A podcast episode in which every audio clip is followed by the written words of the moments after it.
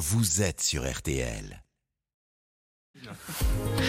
Et là, j'ai envie de dire ah ouais, comme tous les matins, avec vous, Florian Gazan. Ah ouais, les pourquoi de l'info? Alors Oui. aujourd'hui, on rend hommage aux marins, Et ben voilà. puisqu'une journée mondiale leur est consacrée. Et ce matin, vous allez nous expliquer pourquoi les marins ont un pompon rouge et un col bleu. Eh oui, on va commencer par le col bleu, Jérôme, qui renvoie à une autre actualité, le film Jeanne du Barry avec Johnny Depp dans le rôle du roi Louis XV, parce que c'est lui justement qui, par ordonnance, fixa l'habit officiel de nos marins, dont ce fameux grand col bleu qui avait Mhm. une vraie utilité. Vous voulez dire qu'il n'était pas là juste pour faire joli? Bah, indirectement, si en fait à l'époque les cheveux avaient, les marins avaient souvent les cheveux longs pour éviter qu'ils s'en mêlent dans les cordages, on les obligeait à les porter en catogan et euh, à enduire leur extrémité de suif pour les durcir. Le problème c'est que forcément ce noir de fumée qui frottait sur la tenue blanche de marin, bah, ça le salissait. Et puis à bord, les marins, ils ont autre chose à faire que de la lessive. Voilà, les gars de la marine, c'est pas les gars de la soupline. Alors pour que, leur, pour que leur tenue reste impeccable, on a rajouté ce grand col bleu indépendant qui descend dans le dos.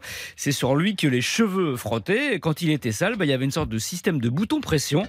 On le retirait et on le remplaçait par un tout bon tout propre. Voilà. Bon, ça c'est pour le col bleu Voilà. et le pompon rouge. Alors, lui, il vient d'où? Alors Marina, il y a beaucoup de légendes hein, qui circulent à ce sujet. La plus répandue remonte à 1858 lors de l'inauguration d'un pont à Brest en présence de l'impératrice Eugénie. Pendant la cérémonie, un matelot aurait cogné violemment sa tête dans une coursive. L'épouse de Napoléon III lui aurait alors porté secours et offert son mouchoir blanc pour panser sa plaie.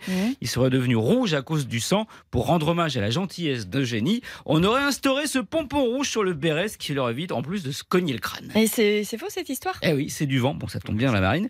En fait, la, la raison est bien plus terre à terre, enfin mer à mer. La confection de tous les bérets, notamment le béret basque, fait qu'il se termine par un petit, un petit fil de laine, vous savez, en, au bout Oui, du- voilà, il oui, y a un tout à petit- fait, voilà. on voit. Eh ben, On euh, on trouvait ça moche hein, à l'époque, au milieu du XVIIIe siècle. Donc, on ordonnait aux, aux marins de le cacher en greffant un pompon dessus pour cacher ce petit bout de fil. C'est à eux de le fabriquer et de le coller au sommet de leur bâchi. Le bachi. Ah oui, c'est le nom du béret des, des matelots. Et comme chacun faisait un petit peu comme il voulait, bah, notamment pour la couleur, en 1858, Ouais. on a imposé le rouge. Idem pour la taille du pompon, c'est réglementairement 8 cm de diamètre, 2 cm et demi de haut et un poids de 14 grammes 10. Ah, c'est précis. Ah oui, et ne pas le respecter entraînait une sanction. Et ça, avouez, c'était le pompon. C'est le pompon d'embarquement, j'ai même envie de dire. Oui. Merci beaucoup, Florian. Merci à